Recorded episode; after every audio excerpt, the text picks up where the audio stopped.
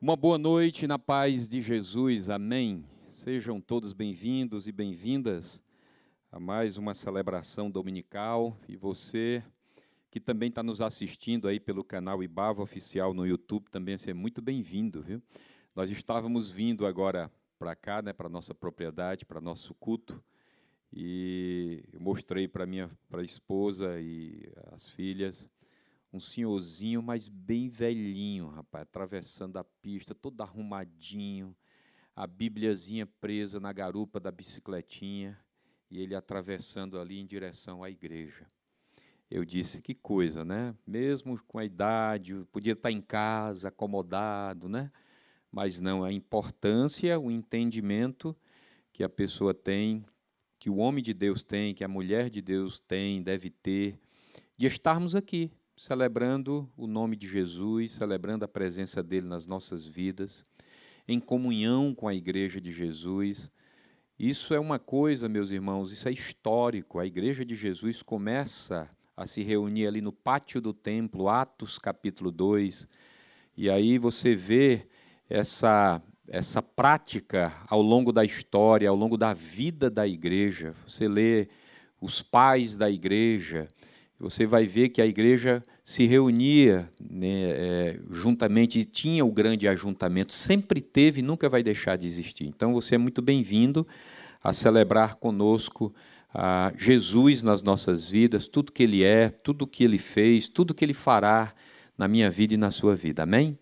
Por isso nós estamos aqui. Eu quero só reforçar as programações que o Jofre é, falou aqui eu acho que ele, ele acabou esquecendo essas programações falando sobre suicídio, né, na próxima quarta e na outra, a mesa redonda, faz parte do Setembro Amarelo, que é o mês de prevenção ao suicídio. Então, a Ibava já há muito tempo, né, a Igreja Batista Vale do Acaraú, tem adotado essa, essa orientação da, da OMS. Né? Isso é uma coisa mundial. Dia 10 de setembro é, é, é, o Dia Mundial de Prevenção ao Suicídio. E aí, o mês de setembro, né, decidiram pegar todo o mês de setembro para fazer esse trabalho. Então, você é convidado no próxima quarta e também na outra. É, principalmente, vou dizer até aqui, o pastor vai, eu vou falar na próxima quarta, mas se você tiver de escolher entre um e outro, vem, vá para outra, para o dia 20 Dia 29, onde vai estar o Cleano Arrudo, é um amigo nosso, né, um psiquiatra, um homem de Deus, pessoa boníssima, né? Nós temos uma relação, uma amizade. E a Stephanie, que está aqui. Olha, cadê a Stephanie? Está lá, né? Com a meninada, né, né Breno? A Stephanie, que é uma psicóloga aqui da nossa comunidade, ela e o esposo são até líderes de pequenos grupos de casais. Vão estar tá fazendo essa mesa redonda aí que vai ser muito bacana, eu fico imaginando. Vou estar tá lá na primeira fila. Ah, um outro aviso, não é nem um aviso, é compartilhar com a igreja né, de Jesus é uma programação da OAB de Sobral que eu achei muito interessante, que eu queria compartilhar, porque quem está encabeçando é uma pessoa da nossa comunidade, não tem nada a ver, a igreja não está envolvida no sentido da organização dessa programação, mas eu achei muito interessante em compartilhar com a Igreja de Jesus é, o primeiro Familiariza Sobral. Vai acontecer no dia 28 de setembro, das 18h30 às 21 horas. Vai ser um evento pelo Zoom, vai ser ainda é, é, online é, e gratuito. Você só tem que fazer sua inscrição. Esse, essa programação ela tem sido organizada né, pela OAB é, Subseção Sobral e pela Comissão de Direitos de Família e Sucessões, que é encabeçado pela nossa irmã querida Davidiane é, doutora Davidiane, que é uma advogada aqui da nossa comunidade, ela e o marido, que é o doutor Oséias, também são envolvidos na OAB. E esse dia, o primeiro Familiariza Sobral, é um dia de esclarecimento para a população de Sobral e região, e região norte sobre regime de bens, pacto antinupcial, guarda, divórcio, alimentos, casamento, união estável, adoção, curatela e tutela. Pense numa oportunidade de você ficar é, é, informado sobre esses temas e deve ter tantos outros lá. Tá certo? Então você entra lá no site, tem aqui os números, mas nós não colocamos aí o slide, o, o, a, o slide né? mas eu acho que você entrando no site da UAB, essa programação vai estar lá, tá bom? Eu acho que é bastante interessante, porque se existe, infelizmente, uma das coisas que nós brasileiros somos não somos muito, muito não somos muito bem informados sobre os nossos direitos, sobre os nossos deveres também, né? Eu acho que é interessante. Tá bom? Amém? Eu queria convidar você, se você quiser e puder, fica de pé, abra aí sua Bíblia em, no Evangelho de João, capítulo 20. Hoje nós estamos dando início à série a exposição é, do Evangelho de João. Hoje nós vamos trabalhar essa primeira mensagem, que é uma mensagem de introdução, uma mensagem que vai explicar, que vai tentar explicar é, qual foi o propósito, o motivo de João ter escrito essa, essa carta, né? essa, esse evangelho? João, que livro é esse? João, que livro é esse? Então, é, capítulo 20, os versos 30 e 31, eu quero ler aqui com vocês. O texto diz o seguinte: Jesus realizou na presença dos seus discípulos muitos outros sinais milagrosos que não estão registrados neste livro. Olha o verso 31. Mas estes que foram escritos para que foram escritos para que vocês creiam, para que vocês creiam, ou como diz em outros manuscritos também, que vocês continuem a crer. Creiam e continuem a crer que Jesus é o Cristo. Ele é o Filho de Deus e crendo tenham vida em seu nome. Amém? Então a gente podia resumir aqui, sabe? O livro propósito é esse. João diz: estes que foram escritos, né? Muitos milagres, muitos sinais milagrosos que Jesus fez, que não deu para colocar aqui na carta, no Evangelho, aliás, no livro de João, nos Evangelhos Mateus, Marcos e Lucas. Aí ele diz: Mas estes que foram escritos foram para que vocês creiam que Jesus é o Cristo, o Filho de Deus, e crendo tenham vida em seu nome. Vamos orar. Senhor, nós, nós te adoramos nessa, nessa tarde e noite, nós queremos agradecer a Deus por esse momento, por esse tempo, como igreja, reunidos aqui em teu nome, na tua presença. E como é bom, Senhor, a gente poder ah, escolher estar aqui sim, nesse lugar, olhar para os irmãos, olhar para a igreja como um todo, ver, ó Deus, o teu povo, ver, ó Deus, amigos também, e pausar, separar esse tempo para aprender mais do Senhor, na Sua palavra, nossa fé, Senhor, se fortalecer, nossa esperança que nós temos, que temos em Ti, Senhor, crescer dentro de nós então, ó Deus, em nome de Jesus, fala ao nosso coração, abre nosso entendimento, que o teu Espírito Santo tenha muita liberdade nos nossos corações, nas nossas vidas. Entregamos esse momento a ti. Pedimos que esse evangelho, Senhor, que é um evangelho muito especial, possa realmente, Senhor, nos edificar, nos desafiar, Senhor, a vivermos um cristianismo cada vez mais parecido com o de Jesus. Nós oramos, pedimos e o fazemos assim em nome de Jesus. Amém. Pode se assentar. João, que livro é esse? Meus irmãos, meus irmãos, vejam comigo o poder, vejam comigo o poder de uma história. Vejam comigo o poder de uma história. Pesquisa realizada em 2006 evidenciou que mais da metade dos leitores com idades entre 5 e 17 anos não liam livros por entretenimento antes de lerem a coleção Harry Potter. Harry Potter, eu acho que está aí, né, em tela? Pronto, essa é a coleção do Harry Potter. E a pesquisa ela também informou que para mais de 60% dos filhos e 76% dos pais pesquisados, após lerem a obra, o desempenho escolar das crianças foram crescente. Barack Obama, o ex-presidente dos Estados Unidos, falando sua experiência, segundo ele, encantadora, com os livros da série Harry Potter, que foi escrita pela autora britânica J.K. Rowling. Ele comentou, abre aspas, palavras do Barack Obama. Malia, minha filha mais velha, e eu lemos toda a série de Harry Potter juntos em voz alta. Terminamos todos os sete livros, foi divertido e representou uma excelente ligação. Meus irmãos, os números dessa série aí é impressionante. É, são impressionantes.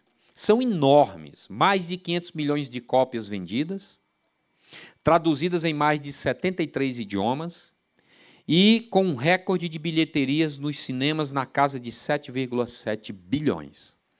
A pergunta é: por que, que o fascínio, por que o fascínio desta geração por esta série de livros de fantasia do Harry Potter, eh, em, em particular, em especial? O famoso Steve King, que é um autor de contos de horror e ficção, ao afirmar que a saga do Harry Potter é um feito de uma imaginação superior. A autora britânica ela se superou, segundo Steve King. Ele comenta o seguinte: ele comentou algo interessante sobre a série Harry Potter. Ele disse que Harry Potter, essa série, é sobre confrontar medos, confrontar medos, é sobre encontrar forças interior e fazer a coisa certa diante da adversidade. Bingo! Esse camarada foi em cheio, ele acertou em cheio. Realmente, meus irmãos, são alguns dos temas principais com as quais a juventude, entrando e saindo da adolescência, mais precisam lidar para prosseguir a sobreviver na selva do novo mundo que eles estão descobrindo. Todo adolescente, todo jovem, todo mundo lidam, mais cedo ou mais tarde, todos nós lidamos com os medos, lidamos com inseguranças e com dúvidas. E Rowling, essa autora britânica, com a mente, uma mente é, é, privilegiada, imaginativa, brilhante, trata disso nessa obra. E aí não é de se espantar não é de se espantar, portanto, que seja um sucesso, que foi um sucesso, que tem sido um sucesso essa coleção, essa obra.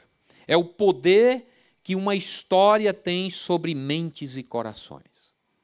Um outro autor, J.R. Tolkien, autor de O Hobbit e da trilogia Senhor dos Anéis, defendeu que pessoas devem ler, sim, histórias fantásticas, histórias bem escritas, porque elas oferecem grau ou modo particular, elas oferecem isso daqui: fantasia, oferecem recuperação, oferece escape, oferece consolo. Todas elas coisas de que mais cedo ou mais tarde nós precisamos. Meus irmãos, o Evangelho de João, tudo isso para dizer, toda essa introdução, falando do Harry Potter, falando aqui do, do, do Tolkien, tudo isso para dizer que o Evangelho de João possui todos esses elementos. O Evangelho de João, que se encontra aí na sua Bíblia, que está nas suas mãos, tem todos esses elementos. Elementos como uma história fantástica. Nós estamos diante de uma história fantástica. Visão do belo, escape nós vamos encontrar consolo e tantos outros elementos compondo, compondo uma história poderosa, carregada de maravilhas e peculiaridades artísticas. Nós precisamos da história dos evangelhos para prosseguir. Amém? Nós precisamos da história dos evangelhos para prosseguir. Por quê? Porque afinal, meus irmãos, Cristo é o único capaz de nos oferecer não apenas a visão de algo fantástico, mas de fato um mundo fantástico. Diferentemente da série Harry Potter, que pode te oferecer apenas uma ilusão de um mundo fantástico, o Evangelho de João, Jesus Cristo que está revelado nesse Evangelho, é capaz de não apenas oferecer uma visão de algo fantástico, mas de um mundo, de fato, um mundo fantástico que nos aguarda. Cristo também é o único capaz de recuperar nossa visão, devolvendo-nos o olhar encantado pela vida. Encantado pela vida. Só Jesus é capaz, é capaz de transformar o homem, a mulher, e dar a ele a ela essa visão, essa visão encantada pela vida. A vida vale a pena viver. A vida é um dom de Deus. A vida é uma dádiva de Deus. Amém, meus irmãos? Jesus é capaz de fazer isso. Jesus é o único que pode verdadeiramente nos levar a um reino eterno, um reino maravilhoso, bendito, que nos aguarda, recheado de glórias encantadoras. Jesus também é o único capaz de nos consolar e encorajar, enquanto prosseguimos a caminho dessa morada celestial, da terra feliz que pela fé nós já podemos avistar, nós já podemos avistar. Então, esse é o poder da história contada pelos evangelhos. E aí isso nos leva a esse evangelho, ao evangelho de João. Meus irmãos, antes de pisarmos no assoalho do evangelho de João, eu gostaria de sugerir para que todos nós tirássemos as sandálias. Pois cada página arde em chamas com a glória da divindade do nosso Senhor Jesus Cristo. Mais do que qualquer outro livro das Escrituras, saiba que ao atravessarmos essas páginas, nós estamos pisando em Terra Santa. De fato, mais do que Mateus, Marcos e Lucas, João é quem melhor estressa, é quem melhor espreme, é quem melhor, é quem melhor é, é, é, traduz, é quem melhor explora a divindade de Jesus Cristo. E o seu relacionamento singular com o Pai eterno. João não pretende falar apenas do tipo de homem que era Jesus, ou seja, como ele era, o que ele fez, o que ensinou, mas o objetivo de João é revelar a identidade do Cristo revelado provar para os, para os leitores que Jesus é o Cristo, o Messias, o Filho de Deus, o Deus que se fez carne. Amém? O objetivo de João é esse.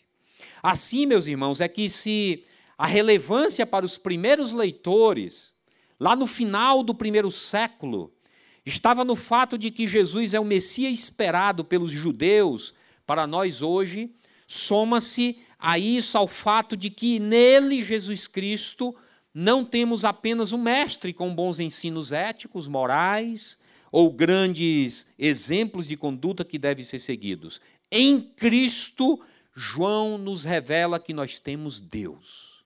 Nós temos Deus. Amém? Nós temos Deus. Como diz próprio João nas suas palavras.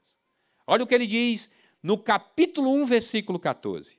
Aquele que é a palavra ele tornou-se carne e viveu entre nós.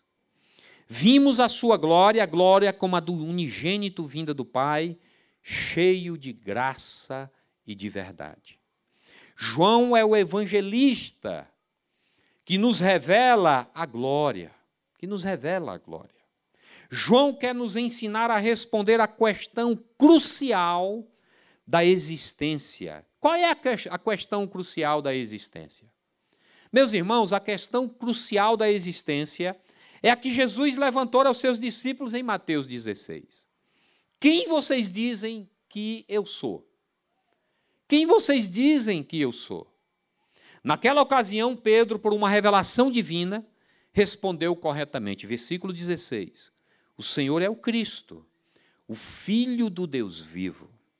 Meus irmãos, se Jesus é quem as Escrituras retrata e quem ele mesmo afirmou ser, ou seja, o Cristo, o Messias, o Filho do Deus vivo, então a única atitude sensata é crer nele como Salvador dos nossos pecados e do juízo divino, por vir e segui-lo como Senhor. Agora, se Jesus não é quem as Escrituras retrata e quem ele mesmo julgou a ser, então nós estamos desperdiçando o nosso tempo como cristão porque estaremos seguindo um personagem fictício, Nós estamos seguindo um lunático. Então, quando Jesus pergunta: Quem vocês dizem que eu sou? Meus irmãos, aqui está a questão crucial da existência e João nos ajuda a respondê-la. Revelando-nos que Jesus é Deus que se fez carne, habitou aqui nessa terra, andou no nosso meio, foi gente como a gente, se tornou uma pessoa como eu e você e habitou entre todos nós aqui na terra. O objetivo de João é nos fazer acreditar que Jesus é o Filho de Deus. O Deus encarnado, cheio de graça e de verdade, e todos os que nele creem recebam vida eterna. Pois bem, o próximo passo agora é utilizarmos as palavras do próprio João para nos explicar com seus próprios detalhes como e por que ele nos escreveu, ou seja, a motivação, a metodologia para o seu evangelho. Essas palavras de João nos servirão como uma janela aberta. Gente, nós vamos abrir aqui uma janela nos próximos domingos, abrir uma janela aberta, né? Abrir uma janela nos dando acesso a uma visão panorâmica desse livro da revelação da glória de Deus. E aí vem a grande pergunta que nós temos que fazer a João nessa noite. João, que livro é esse, meu amigo? Que livro é esse? Que livro é esse, João? Eu acredito se nós fizéssemos essa pergunta a João, João responderia com três respostas. A primeira resposta de João seria: Meus irmãos, meus amigos, o meu evangelho é um relato selecionado da pessoa e do ministério de Jesus Cristo. O meu evangelho é um relato selecionado da pessoa e do ministério de Jesus Cristo. Você que lê as Escrituras, lê a Bíblia, já deve ter lido todos os evangelhos, Mateus, Marcos, Lucas e João. Talvez você já se perguntou por que, que nós temos quatro evangelhos? Por que, que não existe uma história única, condensada, definitiva sobre Jesus em vez de quatro registros separados? Meus irmãos, há dois motivos. O primeiro motivo é que, é que nenhum dos evangelhos se propõe a ser uma biografia nos termos como hoje as conhecemos. Mesmo que fosse, uma biografia só seria completa quando todos os ângulos e diferentes depoimentos fossem analisados antes de serem colocados no papel. Logo, os quatro evangelhos seriam melhor do que um, pois cada um veria as coisas de diferente maneira por diferentes ângulos. A questão é que não é esse o caso dos evangelhos. Saber que os evangelhos não são biografias elimina o risco de lermos fazendo comparações entre um e o outro. Se você já fez isso, você está enganado. Não faça isso. Não faça comparação entre o evangelho de Mateus, de Lucas, de João, de Marcos, né? Fazendo comparação entre um e outro e buscando contradições entre eles, como recentemente fazem os críticos da fé. Então, esse é o primeiro motivo. O primeiro motivo é que não são biografias. O segundo motivo por que não existe na história uma história única e definitiva sobre Jesus em vez de quatro registros separados é que cada evangelista ele escreveu um relato dos fatos sobre Jesus tendo em mente uma mensagem específica para público específico, ou seja, eles levaram, ele levou em conta, levaram em conta a complexidade humana. Quer ver? Mateus, quando ele escreve, ele escreve é muito bem direcionado, você vê nitidamente que ele escreve para os judeus da sua época. E escrevendo aos judeus, estavam interessados ali em estabelecer os direitos reais de Jesus como rei dos judeus. Muito bem direcionado o evangelho de Mateus para os judeus. E assim, em assim proceder, ele vai traçando a genealogia de Jesus de volta a Davi e a Abraão. Quando você vê o evangelho de Marcos escrevendo ali direcionado, nitidamente ele escreve aos romanos. E ele estava ali interessado em capturar os lances que revela Jesus como servo. É tanto que é o evangelho que cansa a gente. Jesus, ele é um Jesus extremamente ativista, é muito movimento no evangelho de Marcos para mostrar esse Jesus como servo. O autor ele tinha seus olhos voltados às ações de Jesus. que com certeza apelaria à razão das mentes práticas dos cidadãos romanos. Os romanos extremamente práticos e Marcos, ele escreve direcionado o seu evangelho ali para os romanos. Lucas, ele direciona aos gregos, aos gregos, focou na humanidade de Jesus. Consequentemente, ele traça a genealogia de Jesus Cristo, volta até Adão, cabeça da raça humana. E através de seu registro, Lucas revela um Salvador disposto a salvar os homens e mulheres de todas as raças, línguas e nações. João, chegamos em João, João ele escreve para evangelizar judeus e prosélitos judeus da sua época. Aqueles não judeus convertidos ao judaísmo em Éfeso e na Ásia Maior. Daí que mais que qualquer outro, conforme já observamos, esse evangelho destaca a divindade de Jesus Cristo. Nele você não vai encontrar, por exemplo, no evangelho de João, relato do nascimento de Jesus, você não vai encontrar a genealogia, você não vai encontrar o batismo, a tentação, as parábolas e etc. Jesus, no Evangelho de João, ele é Deus. Jesus, ele é Deus no Evangelho de João. É esse o alvo, é esse o objetivo do Evangelho é, escrito por João. Por isso, João, a exemplo dos outros evangelhos, é um relato selecionado, muito bem selecionado da pessoa e do ministério de Jesus Cristo. Observe o que que João diz, né? O que disse o próprio autor, versos 30 e 31 que nós lemos. Jesus realizou na presença dos seus discípulos muitos outros sinais miraculosos, miraculosos, que não estão registrados neste livro, mas estes foram escritos para que vocês creiam que Jesus é o Cristo, o Filho de Deus, e crendo tenham vida em seu nome. Amém? Olha o versículo 25 do capítulo 21. Jesus fez também muitas outras coisas. Se cada uma delas fosse escrita, penso que nem mesmo no mundo inteiro haveria espaço suficiente para os livros que seriam escritos. Então, essa é a primeira resposta de João. João diria para nós: o meu evangelho, que é inspirado pelo Espírito Santo, ele coleciona e registra relatos selecionados e interpretativos da pessoa e do ministério de Jesus Cristo. Então, essa é a primeira resposta de João. A segunda resposta de João é que João diria para nós: o meu evangelho, meus irmãos, é um relato simbólico da pessoa e do ministério de Jesus Cristo. João, ele está, o evangelho de João ele está permeado, ele é cheio de uma linguagem simbólica.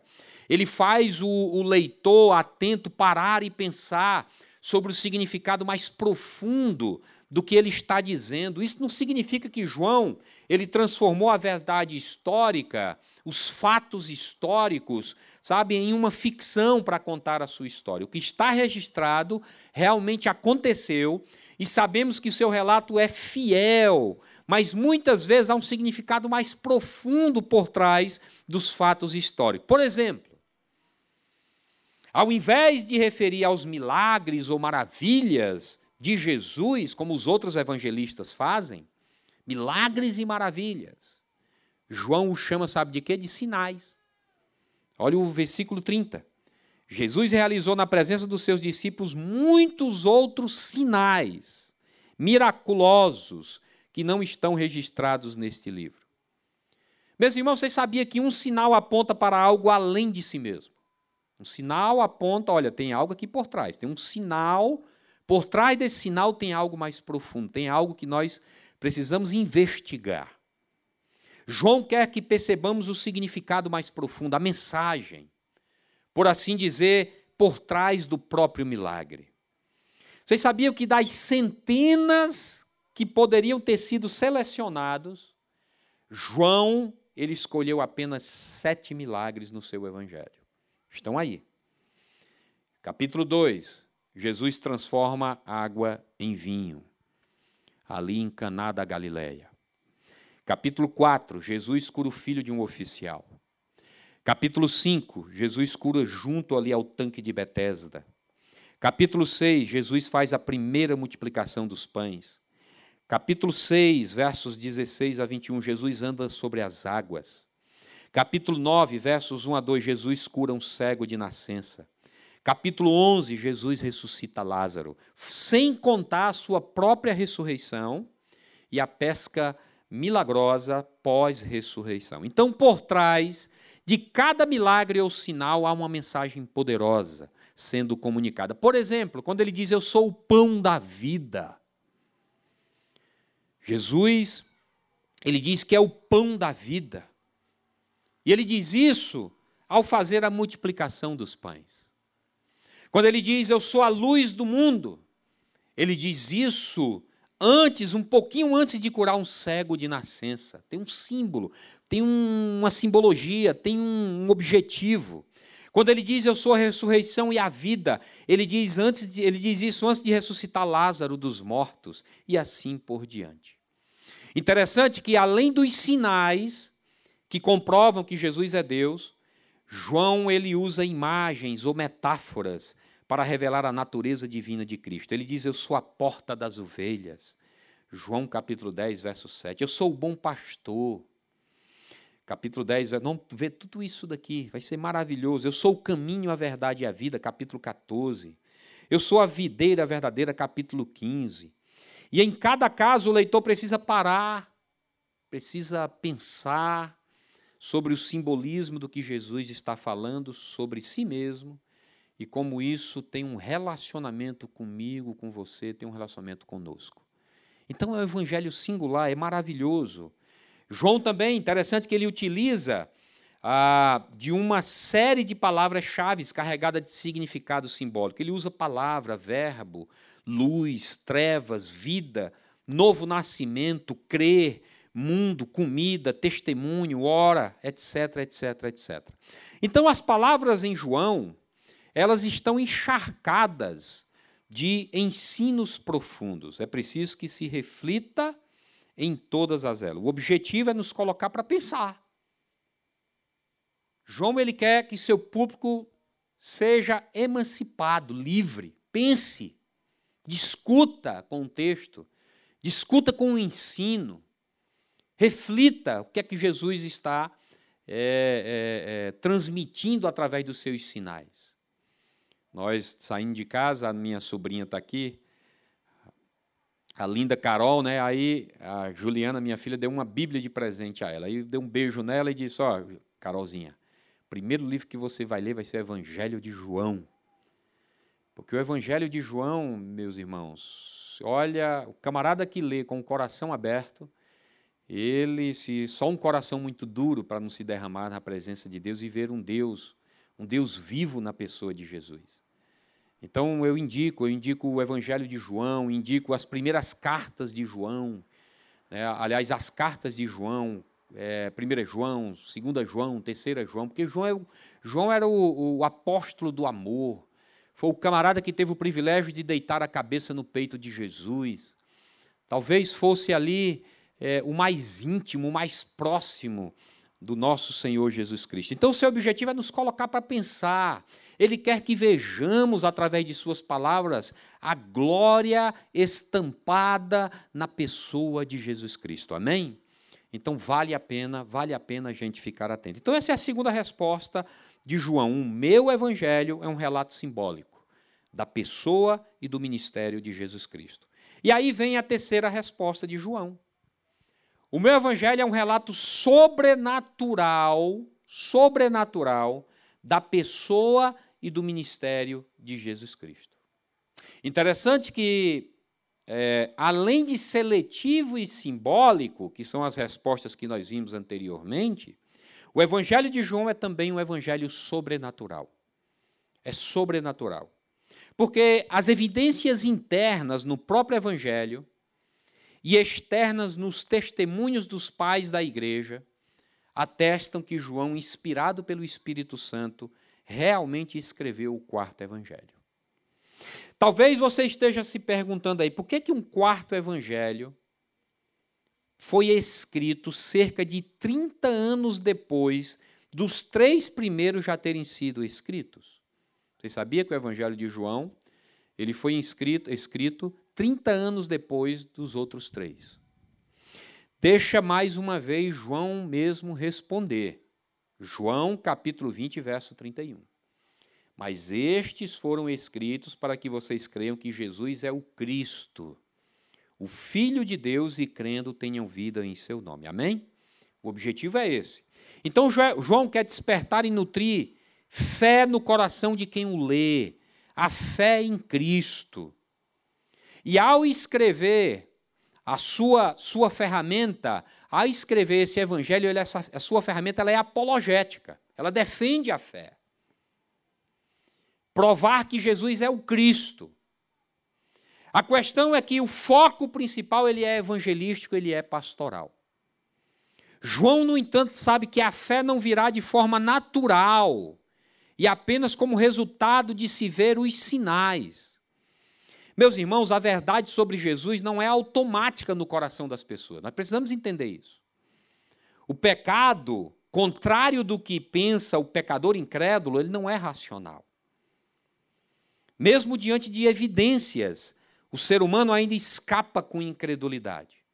Olha o exemplo, olha que interessante esse exemplo.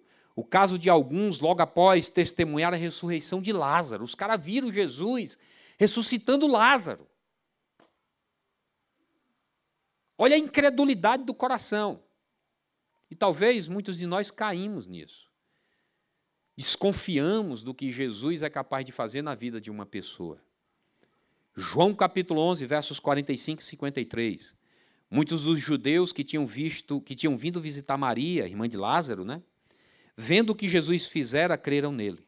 Mas alguns deles foram contar aos fariseus o que Jesus tinha feito.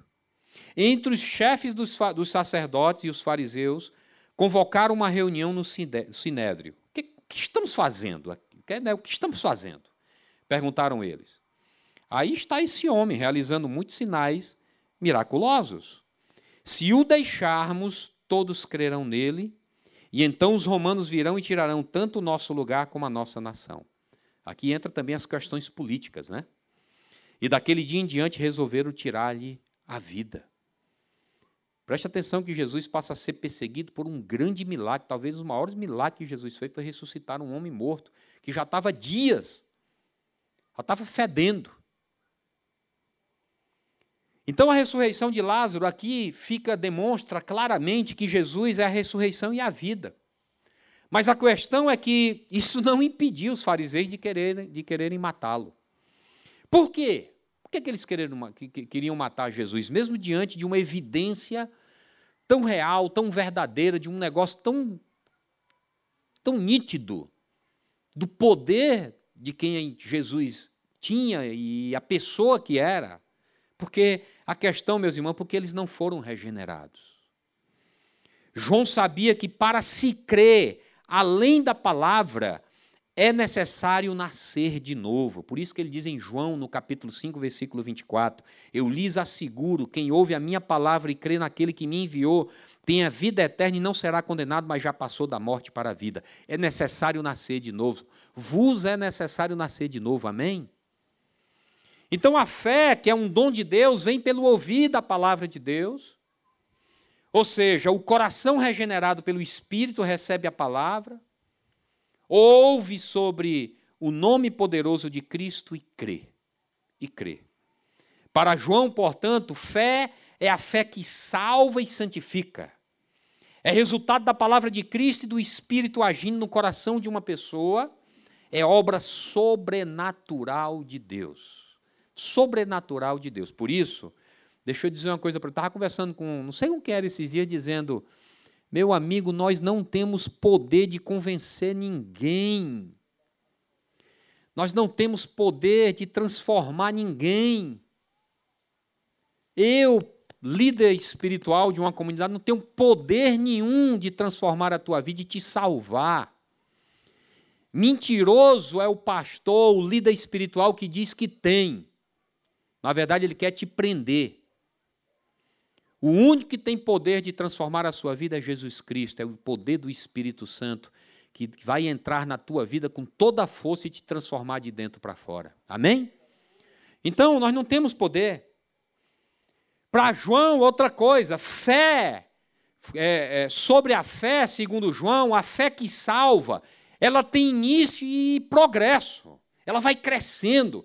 Ela não é como chama que se apaga. Ela não é como fogo de palha, mas como faísca que aumenta, cresce, espalha e incendeia a floresta dentro de nós, toma a nossa vida, nosso coração, nossa mente e transforma toda a nossa vida por completo. Isso é fé verdadeira. Ouça de novo. Mas estes foram escritos, estes sinais miraculosos, esses sinais sabe, do reino de Deus, esses milagres que Jesus fez, foram escritos para que vocês creiam que Jesus é o Cristo, o Filho de Deus, e crendo tenham vida em seu nome. Percebeu aí, meu irmão, minha irmã? Percebeu o que é que, o que, é que João está dizendo aqui? Para que vocês creiam. Coloque aí. Aqui é a faísca inicial da fé. Você precisa crer em Jesus. Você precisa acreditar que Jesus é o Cristo ungido, prometido, é o Deus que se fez gente, que morreu na cruz pelos seus pecados, pelos nossos pecados. Você precisa crer de todo o coração, com toda a força, acreditar. Isso que é a faísca. Aí ele diz: e crendo tenham vida em seu nome, ou seja, continue acreditando. Aqui é a floresta incendiada pela fé que aumentou, cresceu e se espalhou pela vida toda. Meus irmãos, lendo João, você notará que não é incomum nós, nós encontrarmos ao longo de todo o livro os discípulos creram, creram de novo e de novo e foram crendo até o final. Você sabia que muitos dos discípulos de Jesus, só depois de Jesus crucificado, ressuscitado ao terceiro dia, depois que ele anda no meio dos discípulos, é que muitos deles vieram a crer, vieram realmente a, a, a entender a missão de Jesus por completo. Então, isso deve ser uma evolução dentro de nós, a fé, o crer em Jesus, sabe? Nós vamos notando isso nos evangelhos, isso deve acontecer comigo e com você. Só para vocês terem uma ideia, o verbo crer aparece cerca de 98 vezes no Evangelho de João. Por quê? Porque a fé que salva, ela tem início e progresso. Ou seja, ela nasce e se alimenta no contato com a palavra, ela nasce dentro de nós, se alimenta com o contato com a palavra que eu e você devemos ter. Ela, ela, ela nasce e se alimenta com o contato com a palavra, com a comunhão com a igreja que eu e você devemos ter. Porque essa dinâmica da igreja de Jesus, esse vida na vida que nós devemos ter uns com os outros, nós não podemos abrir mão disso. E deixa eu dizer uma coisa para você, querido. Se você frequenta essa comunidade, não faz parte de um pequeno grupo, você você está perdendo ser muito abençoado. É no pequeno grupo onde realmente nós vivemos a verdadeira comunidade cristã. É vida na vida. É onde nós nós experimentamos uma coisa maravilhosa do Novo Testamento chamada uns aos outros, os mandamentos recíprocos do Novo Testamento. Aqui a palavra de Deus, eu venho aqui, nós chegamos aqui, eu ou outro aqui, nós damos uma palavra generalizada para a comunidade. No pequeno grupo ela é particularizada, ela vai, ela vai fazer sentido para a tua vida diariamente. Então, se você não faz parte de um pequeno grupo, principalmente você que é casado, casal, que não tem um PG, o jovem também, né, o adolescente, a mulher, vai na mesa do integração, entra no PG, não fica de fora. Você vai viver a verdadeira comunidade. Então, isso faz parte da nossa fé. Isso é uma dinâmica que vai, vai incendiando dentro de nós, vai progredindo dentro de nós a nossa fé nas coisas de Deus, na pessoa de Jesus. Fé que adormece, meu irmão, ei, deixa eu dizer uma coisa para você: ou morre, fé que adormece ou morre, não salva, pois ela não é verdadeira. A fé ela incendeia, ela queima, ela arde. A fé que salva, ela é, ela, ela é progressiva dentro da pessoa. Amém? Então, em João, vida é Cristo. Em João, vida é Cristo. Vida é ver e crer em Jesus Cristo. Vida é desfrutar da alegria em Jesus Cristo. Em João, tudo isso ele, ele, traz, ele traz para nós. Então, essa é a terceira resposta de João. O meu evangelho é um relato sobrenatural da pessoa e do ministério de Jesus Cristo. Eu quero concluir dizendo o seguinte: João não escreveu com propósitos acadêmicos a sua carta, o seu livro, nem puramente artísticos ou literários, mas com intenção evangelística e pastoral. Ele quer que o leitor, diante da sua história encantadora, face ao Deus que se fez carne em Jesus e que está aqui revelado no Evangelho, inflamado pelo Espírito Santo, essa pessoa creia e cresça na fé. Um tipo de fé que tem Jesus Cristo, o Filho de Deus, como conteúdo e vida eterna e abundante como resultado. Meus irmãos, embarcamos hoje na história do Evangelho de João e o meu desejo, o desejo do meu coração, é que você se encante com esse livro. Mais do que isso, que você se encante com o personagem principal, que é o Cristo, Filho de Deus, por meio de, por meio de quem nós obtemos vida. Amém? A vida está em Jesus Cristo. Minha oração é que ao longo dessa jornada, todos nós, pela fé no Filho de Deus, sejamos, primeira coisa, transformados para o reino de encantos do céu. Que haja salvação por causa dessa história. Que também tenhamos a visão recuperada ou os olhos abertos para a glória do Cristo revelado. Os olhos abertos, os olhos abertos. Que recebamos doses de encanto e de esperança pela vida criada e mantida por Deus apesar das aflições. E que possamos ser consolados pelo Espírito do Senhor. Porque esse, afinal, é o propósito dessa bela história: nos consolar e nos dar esperança. Eu quero deixar, portanto, três desafios. Três desafios. Dois para os crentes em Jesus e um para você que talvez ainda não entregou sua vida a Jesus Cristo. O primeiro desafio para você que é crente em Jesus. Ei, meu irmão, minha irmã, preste atenção. A fé, a fé ela não virá de forma automática na sua vida. A fé ela não virá de forma automática, nem será mantida sem que dela se cuide. A fé, a gente cuida da nossa fé. Você quer acabar com tua fé? Flerta com o pecado. Você, você quer acabar com tua fé? Se entregue às iguarias desse sistema doente do mundo. Você quer abafar a sua fé em Jesus Cristo, em Deus? Se renda as propostas que o mundo tem a nos oferecer. A fé, ela dela se cuida. Então você precisa da palavra de Deus. Você precisa da palavra e do Espírito agindo em sua vida. Palavra e Espírito. Ei, meu irmão, não, não entristece o Espírito. Paulo diz em Efésios que nós somos capazes de entristecer o Espírito Santo. Deus fazendo morada em mim. Deus fazendo morada em nós. Nós somos capazes de abafar o Espírito. O Espírito é uma pessoa que habita em mim e em você. Meu irmão, preste atenção. Você precisa da palavra e do Espírito agindo em sua vida, porque, por isso, então, sabe o que, é que você tem que fazer? Planeje ler as Escrituras. Planeje ter uma vida de oração. Planeje praticar as escrituras na sua vida, veja a vida sendo vivida, praticada. Final de semana passado, sábado à noite, eu celebrei um casamento. Umas bodas, uma festa lindíssima numa chácara lá na Meruoca, de um casal amado que frequenta aqui nossa comunidade.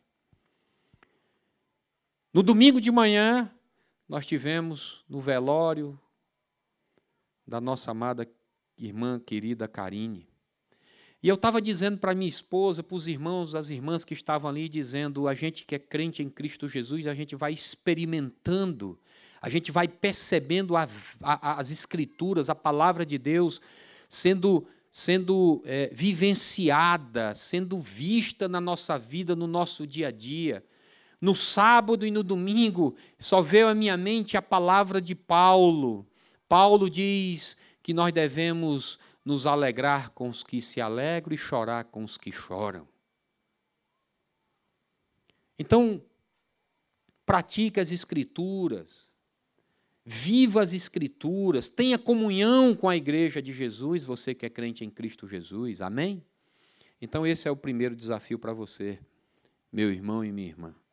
O segundo desafio para você que é crente em Jesus, quem crê no Filho de Deus recebe vida pelo poder do nome de Jesus. Você precisa demonstrar, através de seu viver, novidade de vida.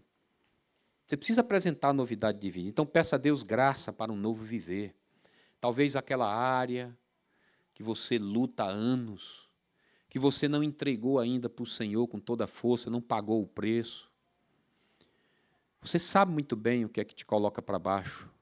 Você sabe muito bem aquilo que te entristece, e você sabe muito bem que entristece Deus.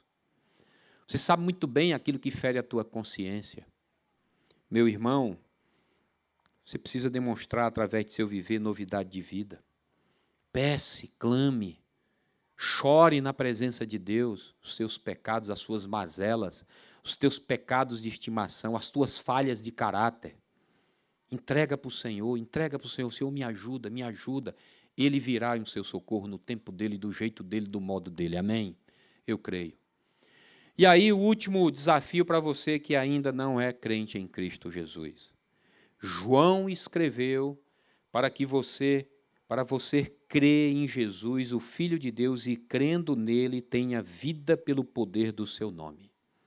Ei, meu amigo, minha amiga, você que está aqui e você ainda não fez uma entrega verdadeira, genuína, com toda a força do seu coração, da sua vida a Jesus. João escreveu para que você possa crer. E crendo nele, tenha vida pelo poder do seu nome. Você crê? Que é que te falta para crer? Creia, acredite e receba e entregue sua vida a Jesus Cristo. Ele vai te dar vida e vida e abundância aqui e agora. Não estou falando que será um mar de rosas, mas a abundância é da presença dele para te ajudar a você passar em meio às aflições e às lutas dessa vida. Amém? Mas também te, te colocará e te dará a esperança de uma vida eterna, que nos aguarda, a verdadeira vida que nos aguarda. Amém, meus irmãos? É, essa, é esse o pontapé inicial do Evangelho de João. No próximo domingo a gente entra aí. Não necessariamente vamos estudar versículo por versículo, é, é, gente, se eu fosse pegar aqui mesmo, fazer uma exposição de todo o livro de João, nós eu acho que romperia 2022, 2023, porque é tanta riqueza, mas nós vamos selecionar ah, as principais passagens e trazer aqui para a gente aprender e estudar mais, tá bom? Curva a cabeça, chamar aqui o grupo de louvor para a gente orar.